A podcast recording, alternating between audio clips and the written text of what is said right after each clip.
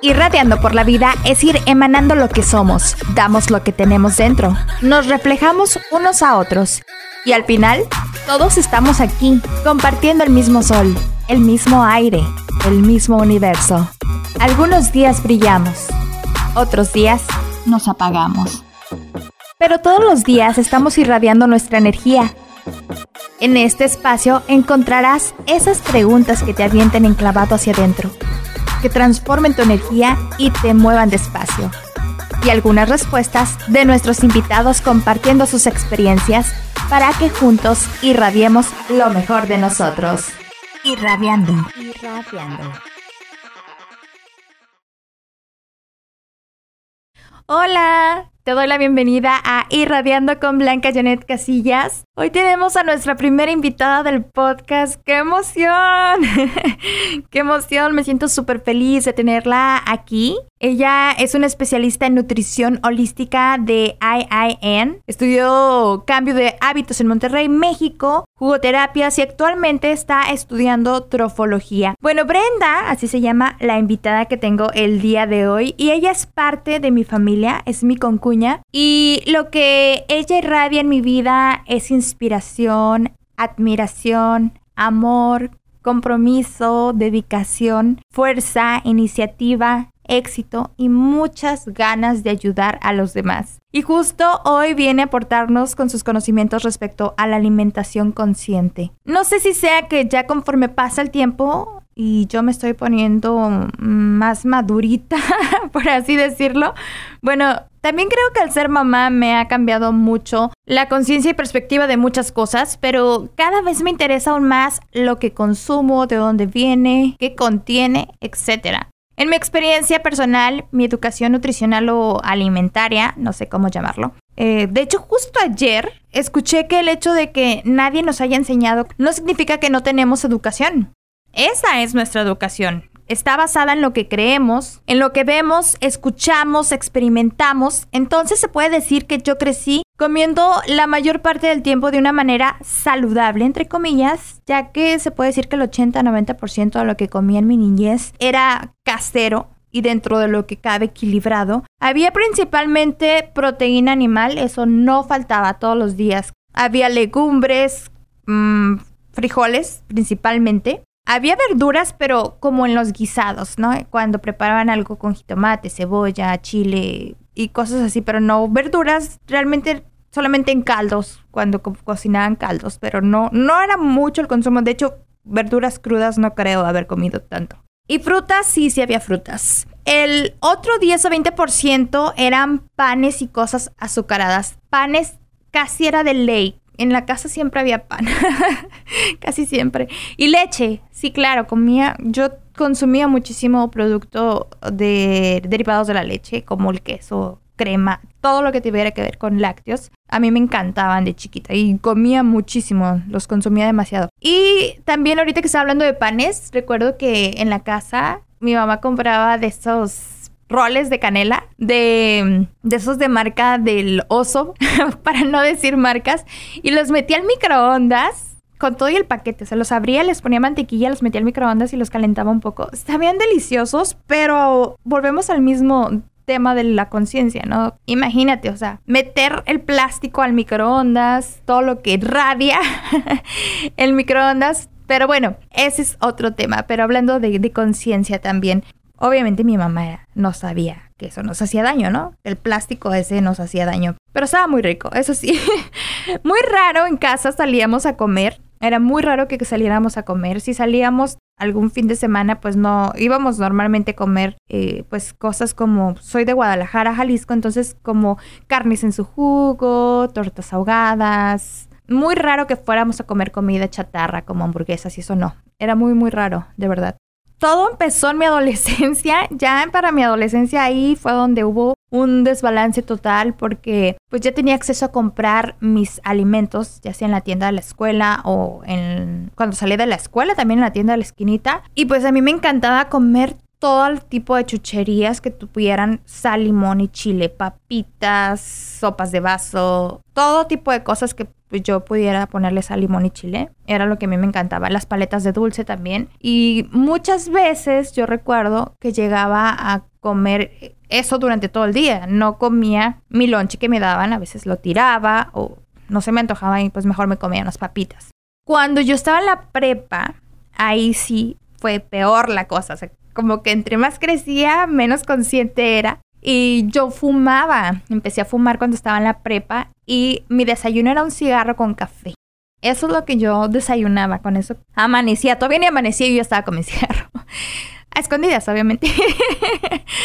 Pero bueno, el punto es que esto pues ya empezó a afectarme en mi salud. Ya en eso, en la secundaria, todavía no, no estaba en la prepa, en la secundaria yo ya estaba con gastritis, tenía unos dolores de la en la boca del estómago fuertes, con gastritis. Y como eso a los 13 años me tuvieron que operar de emergencia porque se me reventó la apéndice. Entonces, entonces sí estuvo así como de, de emergencia porque pues me pude haber muerto, ¿no? Por eso. Ya en la prepa, pues ya tenía la, la gastritis, entonces sí seguido me daba dolores de, de estómago. En la prepa comía peor lo que encontraba fuera, tortas, tacos, quesadillas, todo muy muy grasoso. Y también empecé con brotes de acné. Ya un poquito más grande, empecé con migrañas. Después, ya aquí en Estados Unidos, como a los 25 años más o menos, que me embaracé, pues tuve a mi hija y quedé engordé muchísimo, aumenté muchísimo de peso y como a, los dos años de haber nacido mi hija empecé a hacer dietas. Intenté muchísimas dietas. Hubo una dieta que la seguí por seis meses, que es muy similar a la keto. Muchos conocen a la, la dieta keto. Esta se llama Dungan, si más no me equivoco. La estudié de pies a cabeza esa dieta. Yo creo que es, si hay algo que tengo que agradecerle a esa dieta es que me eduqué muchísimo en cuestión de qué significaban los carbohidratos, lo que le hacía el azúcar al cuerpo y bueno, muchas cosas que me ayudaron como a, fueron como mis primeros mis primeros conocimientos de lo que era la nutrición, porque antes de plano yo sabía que se comía y me lo comía, no me importaba, o no es que no me importara, pues no era consciente de lo que aportaba a mi cuerpo y de lo que realmente si me estaba nutriendo o no. Simplemente con que supiera rico yo pensaba que eso era alimentarse. Entonces con esta dieta pues aprendí todo esto. Sí me ayudó, sin embargo pues sí era comer mucha proteína animal. Después me volví a embarazar, tuve mi segundo hijo, pasaron como dos años y volví a, querer bajar de peso. No aumenté mucho, pero sí quería regresar a mi peso que estaba antes de los embarazos. Entonces quería hacer algo, pero ya no quería proteína animal. Yo ahí fue cuando, no sé, como que ya era más consciente de muchas cosas, pero como que mi cuerpo decía, busca la otra manera. Más verduras, más frutas y no sé, eso era lo que a mí me pedía. Honestamente, eso era lo que me llamaba la atención. Empecé a buscar en internet recetas de verduras y frutas y encontré muchas recetas veganas. Ahí fue donde yo empecé a conocer que existía una alimentación vegana, que yo no sabía que era vegano. Bueno, realmente es una alimentación a base de plantas, pero lo puedes encontrar como vegano más fácil, aunque el ser vegano es otra cosa que no vamos a tocar ahorita el tema, sino de la alimentación. Era en febrero del 2018 cuando estábamos en cuaresma y yo todavía hacía la cuaresma, ¿no? Dejé de comer carne, que no comía mucha carne, pero ya este, la dejé y empecé a hacer dieta, digo, a hacer recetas a base de plantas y de ahí le seguí. Dije, pues ya empecé, ya le seguí. Y así hasta la fecha pues ya tengo tres años, en febrero cumplí tres años, de llevar una alimentación a base de plantas. Cuando empecé a investigar un poco más sobre la alimentación vegana, pues me empecé a dar cuenta de lo que es el proceso, de lo que pasa, de todo lo que tiene que suceder para que tengamos proteína animal en nuestros platos, desde el maltrato animal, la contaminación al planeta, las afecciones de la salud, la energía que consumimos, de los animales y bueno, muchas cosas. Y cuando yo platiqué de esto con Brenda, cuando yo la vi, platiqué con ella de esto, y me voy enterando que ella también estaba en este mundo del veganismo, que estaba entrando, eh, pues ya tenía un poco de más de conocimientos, me inspiró aún más hacerlo. O sea, yo todavía estaba como que sí, como que no, pero después de platicar con ella me inspiró a hacerlo, porque sentí como que no estaba sola, como que, ay, conozco a alguien que lo ha hecho o que lo está haciendo, entonces me inspiré muchísimo en ella. Y, pero pues ella obviamente lo hizo muy en serio ella tiene una historia que nos va a platicar ahorita que se las presente. Ella ya lo estudió, ya se hizo profesional en esto y ahora pues está ayudando a muchísimas personas a cambiar su salud, sus hábitos y a tener una mejor calidad de vida. Y ahora sí, la voy a presentar a Brenda Parra que nos va a platicar su historia de inspiración digna de compartir. Brenda, bienvenida. Gracias por regalarnos este espacio. Ay, hola, pues muchas gracias. Agradezco mucho esa introducción eh, agradezco mucho que me des la oportunidad de compartir y pues qué gusto me da estar aquí. Gracias nuevamente. Y bueno, pues me gustaría que empezáramos preguntándote qué fue lo que te llevó a ti a llegar hasta aquí, hasta donde estás ahora, a estudiar, a interesarte por lo que era la alimentación. ¿Qué fue lo que te, el, el punto en el que dijiste, quiero hacer esto? Pues en realidad el punto que, que yo llegué, en realidad no fue por mí personalmente, sino que a mi mamá la habían diagnosticado con cáncer terminal, se le había hecho metástasis en toda su cavidad y el doctor me había dicho pues que lo sentía mucho, pero que a mi mamá más o menos le quedaban seis meses de vida y que pues le podían dar quimo o radiación para extenderle un poco la vida, pero en realidad no le iba a extender mucho más. Entonces, pues después de tanta, tanta oración, este, un día yo abro mi computadora para ver algo y veo un testimonio de una persona que se había mejorado y hasta se había salvado del cáncer a través de la alimentación. Y de ahí fue como ping, ping, ping, ping, mis antenitas, ¿no? O sea, había una esperanza, este, había algo que los doctores no me habían dado. O sea, ellos me habían dicho, viaja, haz lo que tengas que hacer porque se va a ir. Y pues después de ver ese testimonio, en cuanto lo terminé de ver, empecé a buscar y empecé a ver que no nomás era él, había muchos testimonios de personas que habían tenido la, la misma oportunidad haciendo cambios y pues de ahí me agarré. Estamos hablando de que cuando tú descubriste esto, tú no tenías absolutamente nada de conocimiento o de información, o sea, era como yo comentaba hace ratito, tenías una educación inconsciente, se puede decir, con respecto a la alimentación. Sí, claro. O sea, ahora cuando pienso, regreso a cómo comía, lo que hacía, ¿no? He aprendido muchísimo, he avanzado muchísimo. Eh, creo que he quebrado muchas cadenas que se tenían que, que ver quebrado desde hace mucho tiempo. Y pues sí, es un aprendizaje, como todo lo demás, igual la alimentación es un aprendizaje que pues muchas veces si no se da en casa, tampoco se da en la escuela. Exacto, sí, eso. ¿Qué significa para ti ser consciente con lo que nos alimentamos? Hay varias cosas, porque ahora yo me doy cuenta y hay ciertas reglas, por ejemplo, que ahora se dan en mi casa que antes no se daban. Eh, si me voy a echar algo a la boca, pienso, me beneficia, me daña, eh, me va a sentir, hacerme sentir mal. Y es lo mismo como yo les eh, estoy enseñando a mis hijos. Es una buena decisión, te va a tener un beneficio, te va a dar energía, te va a engordar. O sea, ¿qué es lo que eso va a causar en tu cuerpo? Y antes no, antes era agarrar algo, abrirlo y ¡pum! comer. Otra regla que tenemos hablando sobre hacer conscientes de la alimentación, a la hora de comer no se permiten iPads, teléfonos, tele, muy, muy importante, sobre todo en los niños. ¿Por qué? Porque desde niños les estás enseñando a que está bien que coman rápido, que no mastiquen, ¿verdad? ¿Por qué? Porque no están tomando conciencia de lo que están haciendo, porque están muy interesados en el video que están viendo o en el juego. Y eso pasa también en los adultos, no más en los niños. Se ha perdido esa comunicación muchas veces entre las amistades, entre la familia, porque están en un restaurante y todos están con su celular. Entonces, también a la hora de comer, se supone que para tener una buena digestión, para que el alimento nos beneficie, hay que masticarlo mínimo 25, 30 veces y no tomamos conciencia que hay veces lo masticamos tres veces y va para adentro. Por eso la gente no puede comer sin, sin tomar. Tienen que tener una bebida que normalmente no es una bebida que les va a traer salud, pero necesitan la soda, el jugo, lo que ocupan. ¿Por qué? Porque no están masticando lo suficiente. Entonces, son dos reglas muy, muy importantes que debe uno tomar en cuenta. Wow, ahorita que estabas diciendo eso,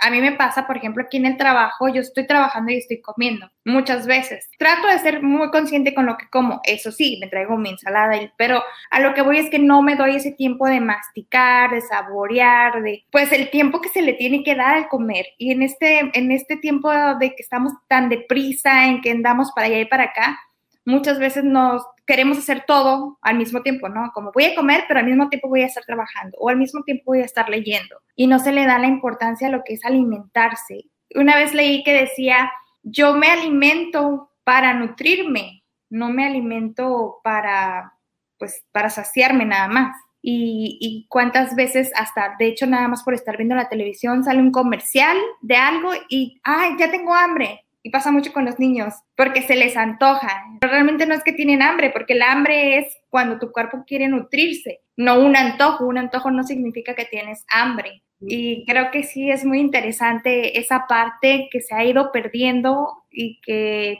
ser consciente de eso y de lo que estás comiendo es, es, parte fundamental. Yo sé que tú has pasado también por una situación, aparte de lo de tu mamá, o sea, tú has vivido en carne propia lo que ha sido para ti el ser inconsciente. ¿Cómo te ha afectado físicamente y emocionalmente esta, esta parte de no ser tan consciente con lo que comes? Pues claro, me ha afectado en, en muchas cosas. Por ejemplo, a mí no se me enseñó la importancia hasta algo tan simple como es el agua, ¿verdad? Porque puede sonar simple, pero si no te lo educas, si no te lo enseñan, si no son un ejemplo, ¿qué vas a hacer? Vas a, seguir con los mismos pasos que, tus papás, ¿no? Eh, a mí no me enseñaron que era muy importante que lo primero que haga en la mañana es tomar agua, por ejemplo, ¿no? Yo me acuerdo que si yo decía, tengo sed, pues ahí hay soda, ahí hay jugos, o sea, no estamos hablando de, jugos naturales, o sea, naturales, jugos comerciales embotellados que contienen muchísima azúcar. ¿Y eso qué va haciendo? Pues obviamente, pues vas aumentando de peso, también tú, hay veces hasta tu depresión porque pues no estás como quieres estar, te causa cansancio, ¿por qué? Porque todos sus alimentos pues no te están brindando energía. Yo consumía mucho Monster,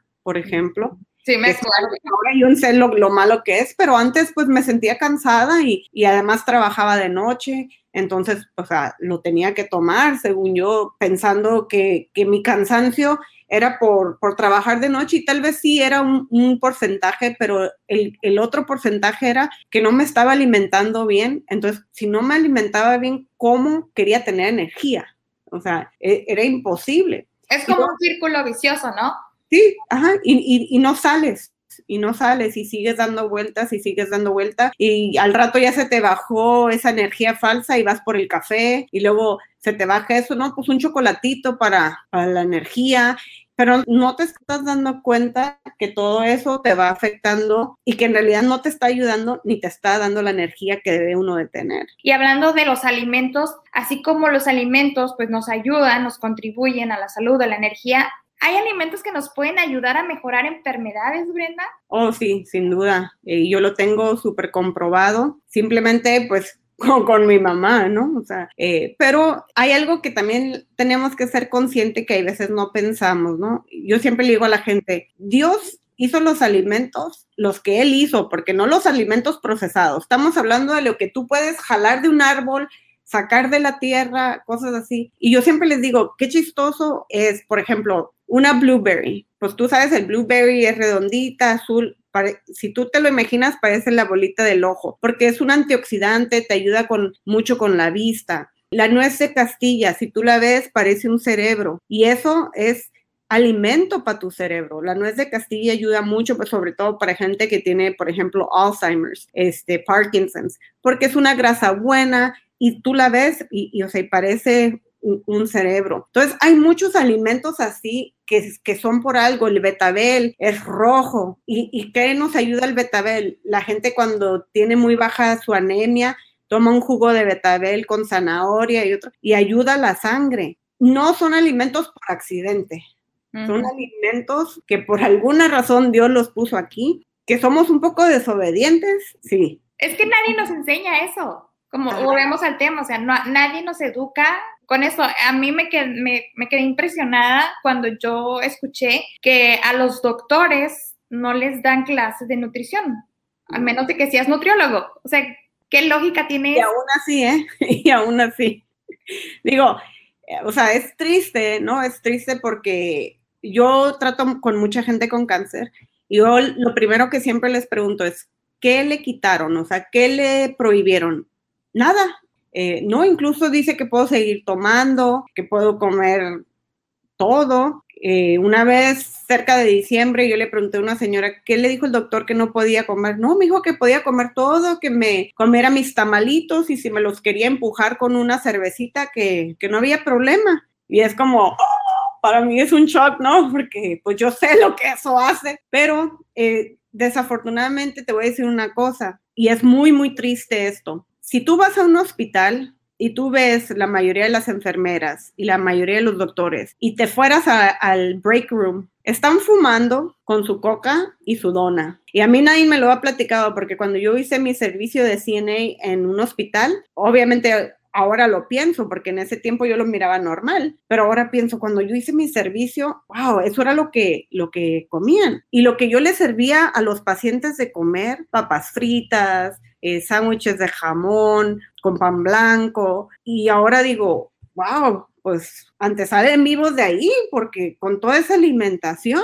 Y ahorita yo tengo a una tía que está eh, muy malita en el hospital y el otro día su hija me manda una foto y me dice, mira lo que le están dando de comer. Y yo me quería infartar con ver la comida. Y estamos hablando que está hospitalizada. Entonces ahí nos damos cuenta que desde desde el hospital, desde las enfermeras, desde los médicos, no hay esa educación, ¿no? ¿Por qué? Porque si no, no hubiera tanta gente obesa trabajando en los hospitales, eh, tanta gente pues misma enferma con tantos malos hábitos como el cigarro, el tomar soda y muchas cosas, pero es porque no les enseñan. Y yo creo que sí, la educación tiene que ser desde, pues desde chicos, que no, no entendemos, no sabemos, pero pues también es el ejemplo, ¿no? Decirle al niño, ah, pues no tomes coca y tú con tu vasote, ¿no? O no, no, no comes esto y tú haciéndolo. Creo que el ejemplo es lo primero. Y el ejemplo desde, por ejemplo, mi niño acaba de entrar a, a, secundaria. En la primaria no había donde podían ellos comprar algo pues tú sabes la novedad que acaba de entrar, que pueden comprar y me dice, mami, ¿puedo agarrar dinero para comprar algo? Y le digo, sí. Y luego en la tarde regresa y me, y me regresa el dinero. Y luego le digo, ¿qué pasó? ¿No compraste nada? Mam, es que no había ninguna buena opción. Le digo, ¿cómo que no había una buena opción? No, pues había chetos, había sodas, había eso, o sea, todo lo que él no está acostumbrado a comer. Este, y es triste que no hay una opción saludable para los niños desde la escuela. Es una realidad, ¿no? Entonces, yo trato mucho de enseñarles a ellos precisamente porque yo no puedo estar con ellos las 24 horas del día, que ellos van a tener que hacer su, su decisión si eso se lo quieren llevar a la boca o deciden no hacerlo. Exacto. Es lo que a mí me ha pasado con, con, mis hijos, de que, bueno, pues tú los has visto, yo, yo les explico, pero bueno, al final es su decisión, tampoco se trata como de obligarlos, creo que al final de cuentas ellos van a tener sus propias elecciones, pero sí irlos haciendo conscientes desde chiquitos para que sepan qué es, cómo es y que sobre todo que me vean hacerlo, ¿no? Y también es muy importante, muchos papás me dicen, ¿cómo le has, lo, cómo le has hecho? Me dice, ¿cómo le has hecho para que entiendan? Es que no nomás les digo, sino les muestro, ¿no? Porque, por ejemplo, mi niño eh, viene y me dice, mami, creo que en la escuela están haciendo vaping. Y, venía bien asustado, ¿no? Y le digo, hijo, eso es muy malo, tarará ya después de que yo le hablé, lo senté y les enseñé un video de lo que hace, cómo terminan los pulmones. Entonces, vamos educándolos desde lo que les decimos, lo que les podemos mostrar, porque ahora ya hay mucha información sobre eso y cada vez así sus ojos, ¿no? De, ver cómo los pulmones cambian. Entonces, esa parte también es muy importante en, en, explicarles y el por qué. Porque muchos papás no me dicen, es que es malo. Bueno, ok, es malo, pero ¿por qué es malo? ¿Verdad? Porque si tú no se los explicas, alguien más se los va a explicar y no se los va a explicar de una forma correcta muchas o van veces. ellos investigar ajá, el por qué, ¿verdad? O les van a, o, alguien más les va a decir, no, tu mamá está mintiendo, no es tan malo. Y mira, sabe rico, ¿por qué? Porque, pues, hay veces vienen de sabores y claro, pues sabe bueno sin saber el daño que se están haciendo. Y bueno, tú tienes ya tiempo trabajando con personas, mencionabas que tienes muchos, ah, no sé si se les llaman pacientes o, no sé cómo les llames tú clientes, que han padecido cáncer y me imagino que se dio a conocer por, por la situación que pasaste con tu mamá, pero pues a cada vez te, son más personas y no nada más que están enfermas de cáncer, sino que otras enfermedades y que les has ayudado muchísimo con la alimentación. Platícame un poquito sobre esto. Cuando yo empecé con mi mamá, una parte muy, muy importante era el apoyo familiar. Eh, yo cuando vine y le dije, mire mamá, parece que hay algo que podemos hacer y, y pues no nos cuesta nada intentarlo. Si funciona bien y si no, pues por lo menos va a estar un poco más saludable. Entonces, como familia en sí, eh, todos empezamos con el cambio. No es como que le dijimos, ah, haz el cambio y hazlo sola. Y, y, lo más impactante que fue para mí fue, bueno, mi mamá empezó a mejorar, mi tío que tenía diabetes empezó a mejorar, mi tía que tenía alta presión empezó a mejorar. Entonces empezamos a ver que, güey, espérame, esto no nomás es para una sola enfermedad, es para muchas cuestiones. Entonces, algo tiene que ver la alimentación en nuestro cuerpo. Entonces, cuando yo empecé a, notar eso, pues fue un, shock muy grande porque yo nunca pensé que la alimentación fuera a hacer eso, ¿no? Entonces, eh, yo me agarré de eso y yo empecé a ayudar gente con Parkinson, con diabetes, con lupus, con problemas renales y empezamos a ver que había mejoría, mejoría, mejoría. Y hay veces si no la persona revirtió completamente, pues hubo una mejoría tan grande que que para ellos era muy gratificante porque empezaban a hacer cosas por sí mismos y eso es bien importante. Por ejemplo, yo tengo ahorita una persona con Parkinson que a él ya le habían dicho que de por vida iba a estar en silla de ruedas. Y tú lo ves ahorita, ni silla de ruedas, ni andadera, ni bastón, y a lo mejor no se le revirtió completamente, pero sí tuvo un regreso. Y él me dice, Brenda, yo con poderme levantar, con poder ir al baño solo, con bañarme solo. Yo soy feliz. Es otra parte de esa conciencia que no tenemos. No en realidad pensamos qué tan importante es que nosotros podamos hacer esas cosas por sí mismos, ¿no? Porque ahora yo lo pienso, yo no quiero llegar a ese punto donde alguien me tenga que estar ayudando para ir al baño, que me tenga que estar bañando, cuando por cambiar la alimentación y nuestros hábitos podemos continuar haciéndolo por sí mismo, aunque sea tu esposo o aunque sea tu esposa. ¿Por qué? Porque aparte de ser algo incómodo, pues también le quitas mucho a la persona de su vida, porque esa persona ya tiene que estar para ti, para cuando tú ocupes, y no debe de ser así, cuando lo podemos evitar. Ahora, hay a haber veces que no se puede evitar y, y, por la edad, porque pues ya estamos muy viejitos o por esto, pero cuando son cosas que uno lo puede evitar, pues es una maravilla. Es que a mí me llama mucho la atención. Obviamente hay mucho con tema de emociones y de mente y pensamientos detrás de esto, que también llega a las enfermedades, pero me llama mucho la atención que, por ejemplo, una persona, o sea, conozco muchos casos, que está enferma de algo, por ejemplo, diabetes, ¿no? Y no se cuidan, o sea, y tú los ves como que, pero es eso que hace daño, ay, pues de algo me voy a morir, o no sé, es como que yo digo, si ya está la situación ahí, ¿por qué, siguen haciendo algo que no? Porque no tienen, yo creo, esa conciencia, ¿no? No sé si, me imagino que muchos de tus clientes han pasado por eso y yo creo que hasta que definitivamente llegan a tocar fondo es cuando empiezan a, darse cuenta.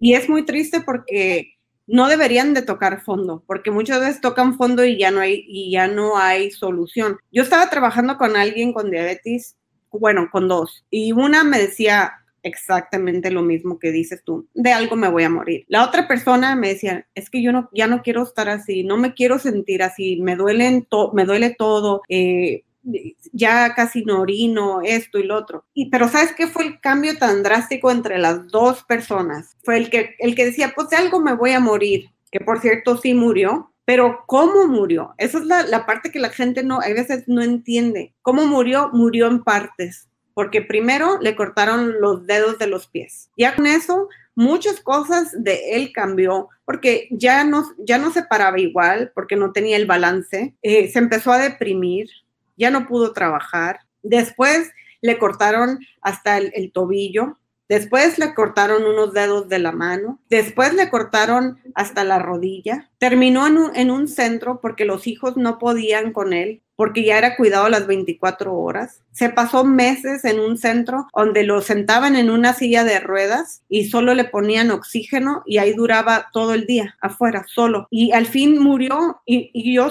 sinceramente pienso que más que nada murió de mucha depresión. ¿Por qué? Porque literalmente quedó solo, aunque tenía sus hijos, pero hay veces los hijos pues trabajan, tienen hijos. Pero ¿qué pasó con la persona que sí hizo conciencia de decir, no, pues que no me quiero morir. ¿Qué hizo? Cambió sus hábitos, su mente, su alimentación. ¿Y qué pasó? Esa persona revirtió completamente su diabetes. de tomar 13 medicamentos, ahorita no toma ni uno. Vive feliz, recuperó casi todo de su salud y dices, no, pues si hay un cambio muy grande en decir de algo me voy a morir a no me quiero morir, ¿no? Pero es, muy difícil a veces hacer entender a las personas porque lo traemos tan metido en nuestro cerebro, lo traemos tan metido de que es que lo heredamos, ni modo. No es cierto, no lo heredamos, no es ni modo. Y, yo les digo a las personas siempre, cuando tú vayas al mercado, ve quién va empujando un carrito y hay veces si van los hijos y están obesos y ve lo que traen en el carro, sodas, galletas, papitas, cereales con mucho azúcar. Y luego tú ves un carrito donde pues la familia, la, eh, pues a lo mejor no son flaquitos, flaquitos, pero tienen buen cuerpo y, y, los niños se ven con buen cuerpo, activos. Y tú le ves su carrito, ¿qué le vas a ver? Pues frutas, verduras, este, legumbres, ese tipo de alimentación. Más de lo que heredamos, heredamos mucho los hábitos y lo que comemos. Y justamente eso te quería preguntar, ¿cómo enfrentamos eso? Porque no nada más son los hábitos, y la cultura, sino las influencias. Hablábamos hace ratito de que vemos en la televisión. ¿Y qué es lo que ves? En las mismas escuelas, o sea, ¿qué es lo que ves? Los patrocinios de los deportes, ¿qué es lo que ves? O sea, se supone que estás hablando de deportes, de algo que va relacionado con la salud y está patrocinado por cadenas de comida chatarra, por cosas así. ¿Cómo, cómo nos enfrentamos a eso? Es muy, es muy, muy difícil porque incluso, por ejemplo, tú a un niño le enseñas una manzana y le enseñas un paquete, por ejemplo, con las princesas, ¿qué va a escoger? Aunque sabemos que eso, lo que esté en ese paquete, trae mucho azúcar, eh, muchos químicos, pero obviamente el niño, ¿qué va a escoger? Entonces, eh, la publicidad tiene mucho que ver y es muy difícil como papá este, cambiar eso porque obviamente los niños quieren eso. Lo van a ver en la escuela, si van a una fiestecita, ¿por qué? Porque hasta si tu niño va a un cumpleaños de alguien que ven, o sea, puros paquetes con princesas, con caricaturas de Disney, con todo eso que les eh, llama, les atrae. Y es muy difícil cambiar eso. Los comerciales a veces nos dicen, esto es muy bueno para tu salud ocupas esto. Pero ahí es donde yo siempre les digo a los papás, mucho es nuestra culpa por no educarnos, porque hay veces viene alguien y me dice, Prenda, ¿puedo comer esto? Y le digo, ok, vamos a, ver lo que tiene. Oh, pero es que aquí dice vegano y dice orgánico. Ok, pues es vegano y es orgánico. Ajá, pero hay que ver lo que trae. Y entonces me dice, y casi no trae azúcar. Y luego yo empiezo a leer y digo, empiezo a contar, una, dos, tres, aquí trae cinco tipos de azúcar. No, me dicen. Entonces les enseño un listado, hay más de 70 nombres para decir azúcar. Y cuando lo vamos viendo y empiezan, ay, sí es cierto, es azúcar, ay, más azúcar, uh, más azúcar, ¿verdad? Pero, ¿qué van a argumentar los que hacen eso? Yo no te eché mentiras. Ahí dice que trae azúcar. Tú no sabes. Exacto. Azúcar. Entonces, ahí es donde no nos están echando mentiras, pero no estamos educados en saber lo que en verdad tiene el, paquete. Este, y sí, puede ser vegano y puede ser orgánico, pero ¿qué contiene? ¿Y cómo, cómo podemos educarnos? ¿Por dónde empezamos para tener esa conciencia? Pues yo siempre les aconsejo, hay que buscar, simplemente con el meter en la computadora, ¿cuántos nombres hay para azúcar? Te va a salir eh, toda la lista de nombres, educarnos en eso eh, y yo siempre les digo, hay una regla cuando vamos nosotros, por ejemplo, al mercado. Y hay veces los niños me han dicho, mami, ¿puedo agarrar esto? Ok, lee los ingredientes. Si ellos no me pueden leer los nombres, es algo que ellos no pueden agarrar, ¿no? E, eso es, un, eso es un, una forma fácil de, de, de saber si algo es bueno para nosotros. Si el listado de ingredientes es así y solo sabes qué significa uno de ellos, es algo que normalmente y no deberíamos de meter a nuestro cuerpo. Y otra cosa que yo aprendí de eso, del listado de los ingredientes, es el primer ingrediente que aparece o los primeros ingredientes son los que tienen mayor cantidad. Ajá. Y muchos empiezan con el azúcar. Ajá. Entonces, como te digo, hay muchos nombres que ni siquiera podemos eh, ni siquiera pronunciar, o por lo menos yo no, muchos, pero si tú los buscas, vas a saber lo, lo, lo, que significan. Y ahí es donde es una tarea, ¿no? Y hay veces es lo que mucha gente no quiere. Pero si tú quieres salud y quieres el bienestar para tus hijos, es importante que vayas aprendiendo, que te vayas educando eh, ahora vivimos en un tiempo donde hay mucho, mucho educación. Obviamente, sí es cierto, no podemos creer todo lo que vemos o todo lo que escuchamos, pero una maravilla de esto es cuando ya empiezas, empiezas con una cosa, eso te lleva a otra, te lleva a otra y vas aprendiendo igual, ¿no? Con lo, con las cosas saludables. Yo siempre le digo a la gente, es muy importante entender que todos somos individual incluso en las cosas saludables, puede haber un superfood, por ejemplo, que sea eh, muy bueno y a lo mejor a mí me cae excelente, pero a lo mejor a ti no. Entonces, eso también es muy importante aprender a escuchar nuestro cuerpo, ¿no? Porque, por ejemplo, yo cuando recién en mis inicios, pues yo, yo ah, estaba aprendiendo qué eran los superfoods el kombucha, los, los pistachos, que era muy importante las nueces por la grasa, por los omegas, por lo que tú quieras. Y, pues yo le daba a mi mamá y le daba porque pues eran superfoods. Y ella me decía, me siento como como muy inflamada, me siento así y así. No fue hasta que le hice un, un, estudio para saber qué alimentos eran buenos para ella y, y, cuáles no, que me voy dando cuenta que a ella lo que no le caía para su sistema, para su digestión, pues era la cambucha, los pistachos. Te ah. los dejé de dar, se le acabó la inflamación, ¿no? Entonces, ahí es donde también me di cuenta, oh, bueno, no porque significa que es saludable, en realidad es saludable para mí. Entonces, parte de ser conscientes en la alimentación es aprender a escuchar nuestro cuerpo. Eso, yo creo que tocaste un punto muy importante porque eso también se escucha mucho, yo lo escucho mucho, yo antes lo hacía y ayer me pasó justamente, cuando comemos algo y nos inflamamos y decimos, ay, me duele el estómago y sabemos que fue por algo que comimos, pero lo volvemos a comer, o sea, en ese momento me dolió el estómago y ya, y así quedó. Pero pasa que vas a otro, no sé, a una fiesta o algo y está ese alimento y lo vuelves a comer. A mí me pasó ayer con los frijoles. Yo ya me he dado cuenta, lo que no he descubierto con cuál tipo de frijol es el que me hace eh, inflamación, no sé, como que no, no, no hace bien la digestión y siento mi estómago muy, muy incómodo. Pero también, o sea, y, es un, y estamos hablando de que es un alimento pues realmente saludable.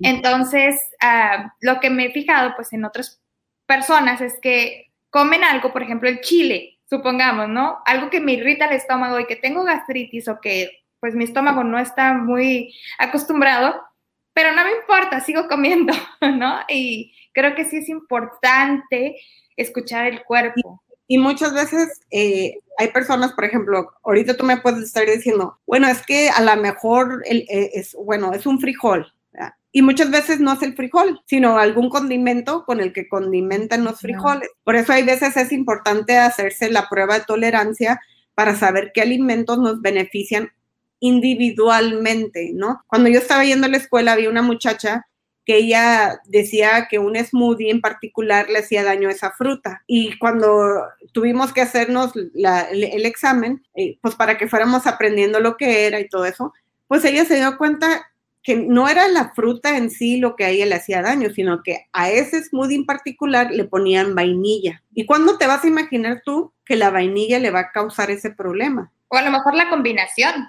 Ajá, pero eso a ella le causaba irritación en su, en su intestino, incomodidad y gases y todo eso. Y fue como un shock, ¿no? O sea, como la vainilla, ¿no? Porque piensas que muchas veces es la fruta o algo que te va a irritar o te va y no. Entonces, muchas veces es aprender a escuchar nuestro cuerpo, intentarlo de comer ese alimento de diferentes formas y, a lo mejor quitarle un condimento a ver si eso fue y si no volvérselo a agregar y hay veces puede ser que si es el frijol, eh, pero lo importante es escucharnos. Así es.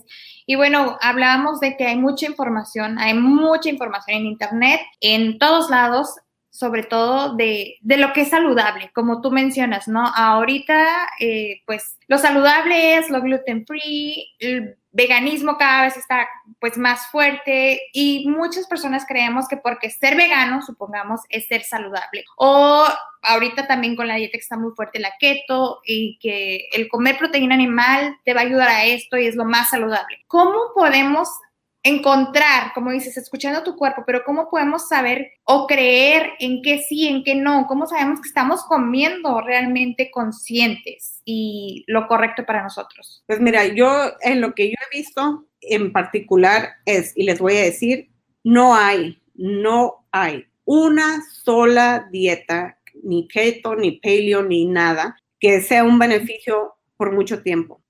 ¿Qué es lo, lo que beneficia? La constancia en las cosas y tener poquito de cada cosa. Cuando nosotros le quitamos al cuerpo, por ejemplo, grasa, le quitamos carbohidrato, le quitamos, va a llegar un momento que nuestro cuerpo está deficiente de esas cosas y lo va a exigir. Y ahí viene cuando viene el rebote para mucha gente. ¿Por qué? Porque por seis meses no comió carbohidrato y llega un momento que no se sienten bien. Incluso te voy a decir, hay gente que por eso no le gusta el, el, eh, el estilo de vida vegano o plant-based, porque según lo son, pero no hay ese balance que deben de tener, de tener poquito de todo. Entonces, hay veces que la gente me ha dicho, este, hoy no, yo intenté ser plant-based o vegano y me sentía súper mal. Bueno, ¿y qué comías? Vemos lo que comían.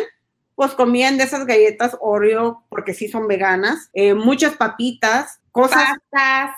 Sí, todo congelado, que nomás sacaban y lo, pero no consumían fruta, verdura, este, legumbres, nueces, hongos, o sea, todo lo que necesitamos, porque el cuerpo necesita todo, necesita aceite, carbohidrato, de todo, pero lo ocupa de forma natural, porque yo lo que he aprendido más sobre todo este último año, hay un dicho que dice eh, que somos lo que comemos, pero más que nada somos lo que digerimos. ¿Por qué? Porque hay gente que no va al baño. Es, yo este año me he quedado súper impactada porque hay gente que me habla y me dice, hago del baño una vez cada cinco días, hago del baño una vez por semana, incluso he tenido gente que me habla y me dice, voy al baño una vez cada dos semanas. No.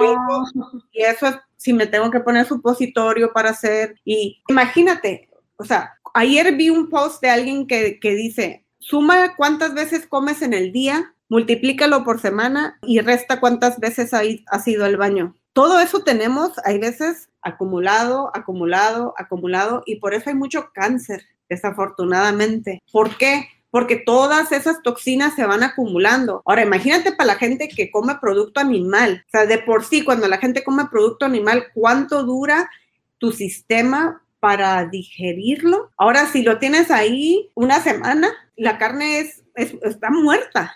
Entonces, si no lo sacaste de tu sistema, ahí se está pudriendo más y se está pegando a tu colon y se está pegando a tu cuerpo y te está causando problemas. Por eso hay gente que siempre está inflamada, tiene muchos gases, todo eso porque no están digeriendo.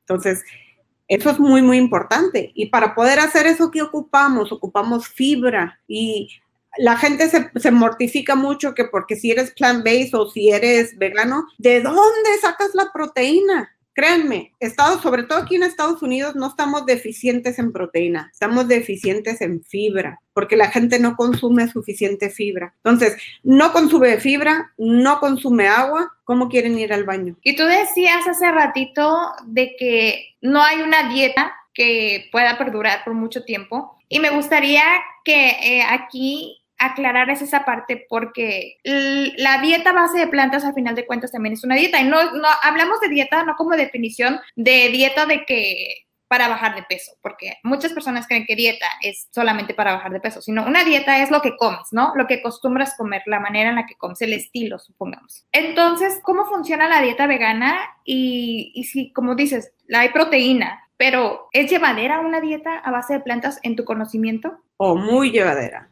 Solo que hay una cosa muy importante, que a veces la gente no quiere trabajar, o sea, no, se ha perdido mucho la cocina, mucho, mucho. En todas partes yo he visto que la gente muchas veces no quiere cocinar, dice que no tienen tiempo, pero volvemos a lo mismo, todo es un aprendizaje, porque mis clientes, por ejemplo, aprenden que hay que prepararse para la semana. Si tú trabajas mucho, tienes que agarrar un día para para hacer la preparación. Y, porque, por ejemplo, si tú no trabajas el domingo, tal vez el domingo en la tarde te tienes que mentalizar que este día tú vas a hacer preparación. ¿Y qué vas a hacer? Pues vas a hacer una olla de frijoles, una olla de, de lentejas, por ejemplo, y, vas a separar en cazuelitas y una las vas a congelar y la otra las vas a meter al, al refri para que si durante la semana no tienes el, el, tiempo para hacerlo, pues lo puedes sacar, descongelar y hacer para que pueda ser un estilo de vida llevadera sin sufrir, porque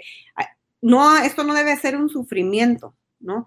Eh, hay muchas formas de, de, cómo prepararnos para no sufrir y no caer donde mismo de decir, ay, ya se me hizo tarde, mejor llego al drive-thru, que no nos va a traer un beneficio a nuestro cuerpo. Entonces, eh, ahí es donde es un poquito difícil porque la persona también tiene que pues poner mucho de su parte y, y querer hacer las cosas, en querer prepararse, pero sí, definitivamente es un estilo de vida. Yo prefiero hablar decirlo como estilo de vida más que dieta, porque no va a ser de seis meses, o sea, ya debe de ser un estilo de vida para siempre. Así es. Y bueno, en, mi caso y en mi experiencia, ah, yo creo que primero, los primeros, los primeros días, semanas se puede decir, cuando tú quieres hacer este cambio, te cuesta un poquito más de trabajo por el tema del educar tu paladar porque en lo que a mí respecta, el cambiar, por ejemplo, el azúcar, el cambiar muchos de los sabores que estaba acostumbrada, me costó mucho trabajo. Y ahora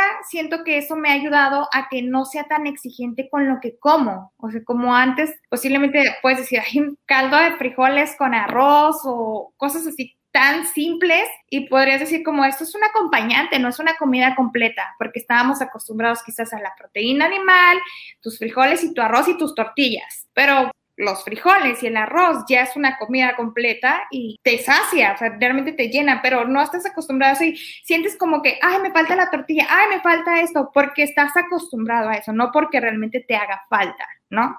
Así es. Y, yo le digo a la gente, entre más pase el tiempo, más nos vamos a ir dando cuenta que tenemos que volver a los tiempos de antes, a lo simple. Como dicen tus frijolitos de la olla con su cebollita, tomate, chile y aguacate, ¿no? O sea, es, una comida, si tú lo, lo, ves, en realidad es una comida completa y, y muy rica cuando ya te acostumbras y tu paladar cambia pero el paladar, como dices tú, está acostumbrado a mucha azúcar, a mucha grasa. Eh, cuando hay veces, yo tengo clientes que empiezan y me dicen, ay, pues es que, por ejemplo, los frijoles están medio raros. Sí, ¿sabes por qué? Porque eh, están acostumbrados a echarle manteca. Pues, obviamente, un frijol que no está súper grasoso, pues sí te vas a ver diferente. Pero conforme pasan las semanas, empiezan a, a disfrutarlo porque el paladar va cambiando. Incluso muchos de mis clientes hay veces me dicen, ¿sabes qué? Compré, por ejemplo, un pan, ¿no? Que antes les gustaba mucho y, y al momento de probarlo se me hizo tan dulce. ¿Por qué? Porque su paladar cambió.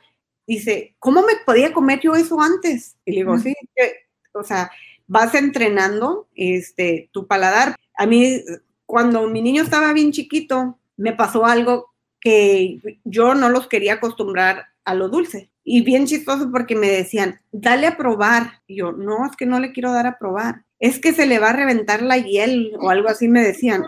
No se le va a reventar nada. Él no sabe lo que es. Cuando tú no sabes lo que es, no lo vas a extrañar. Entonces, por eso también es muy importante que desde chiquito los vayamos acostumbrando a su paladar, porque si tú lo acostumbras a lo dulce, él siempre va a querer dulce, ¿no? O, o no sé si te, te ha tocado ver gente que se sienta a comer, todavía no ha probado la comida y ya está con el salero. Echándole sal, sí. Entonces, pues es, lo que tú acostumbras a tu paladar. Lo, lo, bueno de esto es que si ya lo tienes muy dañado como yo lo tenía, este, me di cuenta que sí se puede regresar, sí lo puedes volver a cambiar. Y esa es la maravilla del cuerpo. El cuerpo, Dios ha hecho un cuerpo maravilloso que que se puede restaurar, eh, obviamente, pues necesita, ¿no? Porque hay veces la gente me dice, ay, es que yo le oro tanto a Dios que me regrese mi salud. Pues sí, pero usted también tiene que trabajar, no le puede dejar toda la carga a él. O sea, si tú no pones de tu... Y ahora con mi, con mi panecito, ¿no? Y mi café a un lado. Llore y llore ahí metiendo el pan en el chocolate, pero... Oye, pero también el ser saludable no significa también sacrificar el sabor. Sí es cierto que, que de hecho te acostumbres y a, a- saboreas más las cosas. De, hecho, sabes lo que saben las cosas, porque cuando no tienes el paladar acostumbrado, una lechuga no te sabe a nada. Cuando ya empiezas a- a recuperar lo que son, no sé, tus sabores, te das cuenta que una lechuga la puedes disfrutar. Bueno, a lo mejor estoy exagerando, yo sí, pero hay gente que a lo mejor no. Pero también puedes hacer cosas como tú haces menudo, haces pozole, haces birria, veganos, y, y no sacrificas realmente el sabor porque el sabor está ahí de una manera más saludable. Postres. Hasta Todo postre. que, que estás tomando conciencia de qué es el postre, qué lleva. O sea, hay veces, eh, precisamente hoy me estaba diciendo una señora que me compró unos postres y me dice, eh, ella me compró unas donas y, dice que se las llevó a sus hijas y dice que les empezó a decir, eh, ah, les traje estas donas, a lo mejor no les van a gustar igual porque eh, no, están, no están hechas en la fridora, están horneadas. Dice, apenas les estaba dando la, o sea, lo que les iba a decir, ellas ya iban a la mitad y que le, "Mm, mm, mm, mom, these are so good. Mm, mm, mm". Yo me quedé, les gustaron.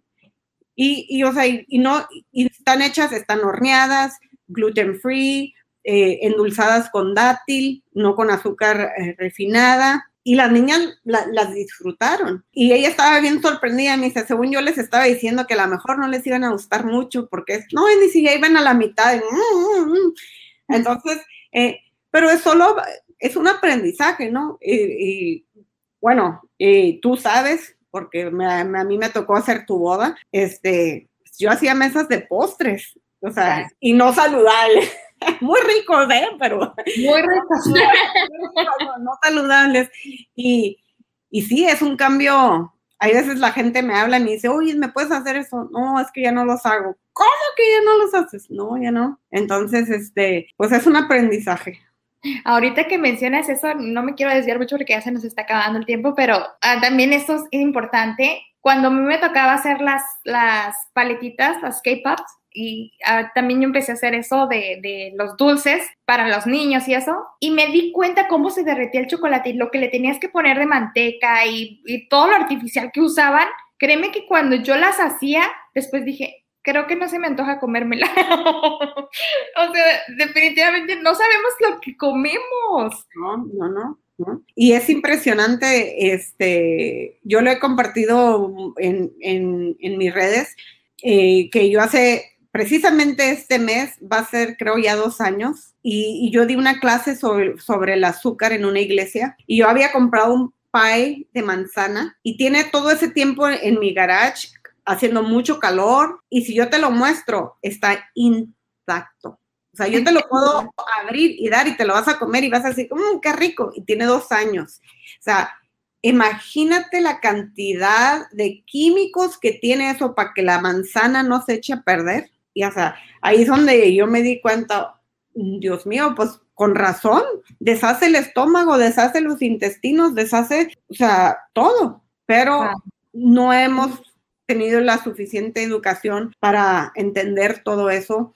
Eh, y va a ir empeorando la- las cosas. Por eso para mí es muy, muy importante compartir, porque esto va a ir empeorando, porque cada vez la gente quiere las cosas más fáciles, cada vez la gente tiene que trabajar menos para todo. Ayer yo les estaba diciendo a mis niños y se estaban riendo porque eh, les está diciendo, imagínense, cuando yo era niña, si yo quería cambiarle a la tele, me tenía que levantar y- y cambiarle a la tele. O sea, ahora hasta en eso, por eso no hay tanto movimiento en la gente, porque toda la comida ya viene empaquetada. Y si quieres prender la luz, quieres cambiar la tele.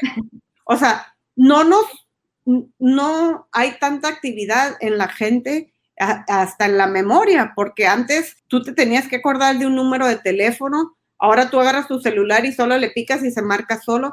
Por eso las enfermedades van a ir en aumento, porque estamos usando menos nuestro cerebro, menos nuestro cuerpo, estamos dañando mucho nuestro, nuestro paladar, o sea, nuestro estómago con lo que comemos. Y por eso es muy importante hacer conciencia de todo esto porque, y más en nuestros niños, porque pues nosotros ya estamos más grandes, pero en la conciencia pues tenemos mucho que ver eso, ¿no? Exacto, no, y, y es cierto lo que dices de que estamos evolucionando de esa manera, pero también como dices, si, somos, si somos conscientes y empezamos con nosotros mismos, nosotros podemos parar con esto, porque la tecnología puede seguir avanzando y podemos aprovechar lo mejor, pero si nosotros nos ponemos esos hábitos de decir, ok, pues voy avanzando, pero yo quiero también seguir avanzando y no quedarme atrás y no ir, en vez de ir avanzando y retrocediendo en mi salud, pues hacerme consciente de lo que estoy comiendo y lo que me hace bien y, lo que no me hace bien. Bueno, pues ya para cerrar, me imagino que puede haber personas que puedan estar identificadas con algo de lo que estamos hablando aquí, que tengan algún familiar que a lo mejor esté sufriendo alguna enfermedad en este momento, háblese de cáncer o de diabetes o de Parkinson. ¿Qué pudieras decirles o personas que a lo mejor hayan estudiado algún tipo de, de, carreras que tengan que ver con la nutrición, pero que no sepan por dónde empezar, ¿qué pudieras decirles en base a tu experiencia? ¿Cómo comienzan? En aceptar. Así es como deben de, empezar. Eh, yo tengo muchas consultas y desafortunadamente hay gente que cree que con solo cambiar la alimentación van a mejorar su salud. No. Eh, quien te diga que una hierba es milagrosa, que una pastilla es milagrosa, ni la alimentación es milagrosa. La salud es un círculo que cuando le hace falta un pedazo de ese círculo no hay conexión. ¿Cómo se llena ese círculo? Se llena con tus hábitos, tu alimentación, tu estado mental, tu gratitud, el lado espiritual. Entonces, cuando no hay ese círculo completamente cerrado, no hay salud. Mis clientes tienen que trabajar todo aspecto porque es increíble que hay veces estamos ya mayores y venimos cargando con cosas desde que estábamos niños y no nos damos cuenta. Entonces, eh, es un círculo completo, así que eh, por empezar por aceptar, aceptar ayuda, aceptar que los alimentos nos están haciendo daño, aceptar que los hábitos nos están haciendo daño, es, es por donde yo empezaría, porque pues desafortunadamente no hay una cosa mágica, y como hay mucha gente me habla y me dice, oye, es que me dijeron que esto me podía salvar. Mm, pues no, desafortunadamente no. Este es un conjunto de muchas cosas, pero yo creo que el aceptar es la primera parte y, querer, ¿no? Porque hay veces que me hablan papás o, hijos, por ejemplo, un hijo queriendo ayudar a la mamá y le digo, es que por más que tú quieras y por más que tú sepas que un cambio le puede beneficiar, si ella no lo quiere, nada va a funcionar. Qué bonito eso que acabas de mencionar. Y creo que hacen falta en el mundo más personas que estén tan inspiradas, tan apasionadas en ayudar a las personas como tú. Te agradezco por haber estado con nosotros por este tiempo, por regalarnos esta información y por todo lo que haces, porque me consta que te apasiona ayudar a las personas, que lo haces de corazón y qué bonito que de alguna manera puedas hacer lo que te gusta ayudando y que al mismo tiempo hasta te puedas mantener de esto, ¿no? Creo que así es como funciona, como se, se logra un balance. Cuando haces algo por darlo y recibes algo a cambio, al final de cuentas es un ganar y ganar. Así que gracias Brenda por haber estado el día de hoy aquí en el podcast. Vamos a poner toda la información de Brenda en los comentarios para que la sigan en las redes sociales y se enteren más de lo que hace. No solamente ayuda a las personas con la alimentación, ayuda de muchas maneras, así que vas a conocer un poquito más de ella en las redes sociales y muchas gracias Brenda. Antes de despedirte, ¿quieres decir algo? Pues eh, solo les digo que hay mucho que pueden hacer eh, en mi página. Eh, esta semana compartí un testimonio maravilloso de diabetes que alguien que lo revirtió completamente. Obviamente tuvo que hacer todos los pasos que les mencioné, pero para mí, como dices tú, es algo que amo, amo hacer y es muy, para mí es una alegría ver esos cambios, sobre todo cuando el doctor les dice, como por ejemplo el testimonio de esta semana, el doctor le había dicho, no, es que literalmente así como ya te, ya te fregaste, ¿no? Ya eres diabético, vas a ser diabético el resto de tu vida y el resto de tu vida vas a usar medicamentos. Y qué satisfacción es ver que, que no es verdad, que cuando haces lo correcto, el cuerpo se puede restaurar. Y pues ahí está, esta es un testimonio real y pues para mí obviamente es una satisfacción ver que fui parte de eso, que fui parte de que él tenga ánimo, tenga ganas de vivir, que, que sé que a la larga él no va a perder un riñón, su vista, etcétera, etcétera, lo que viene con las enfermedades, entonces pues es una... Respeto, respeto mucho a pues a lo que es la ciencia y la medicina. He aprendido eso que acabas de mencionar, es escucha el diagnóstico de un médico, pero no te creas el pronóstico, porque el médico te va a diagnosticar lo que tienes, pero tu mente, tú, tu voluntad te va a ayudar a tu pronóstico. O sea, el pronóstico no está definido, no lo puedes definir. No. Y, y, es nuestro, o sea, no le podemos dejar todo a los médicos. No podemos dejar todo, porque nosotros tenemos que investigar qué es lo que nos enfermó, porque ellos te pueden dar la pastilla para eh, para así como taparle y ponerte el curita para que te sientas bien y estés bien, pero él no, él no puede hacer tus hábitos, cambiar tus hábitos, cambiar todo. Entonces, ellos juegan un papel muy grande en nuestra salud, pero nosotros tenemos que hacer la gran parte de nuestra salud. Así es. Muchas gracias, Brenda. Gracias por haber estado con nosotros. Los esperamos el próximo episodio de Irradiando con Blanca Janet Casillas. Hasta la próxima. Gracias.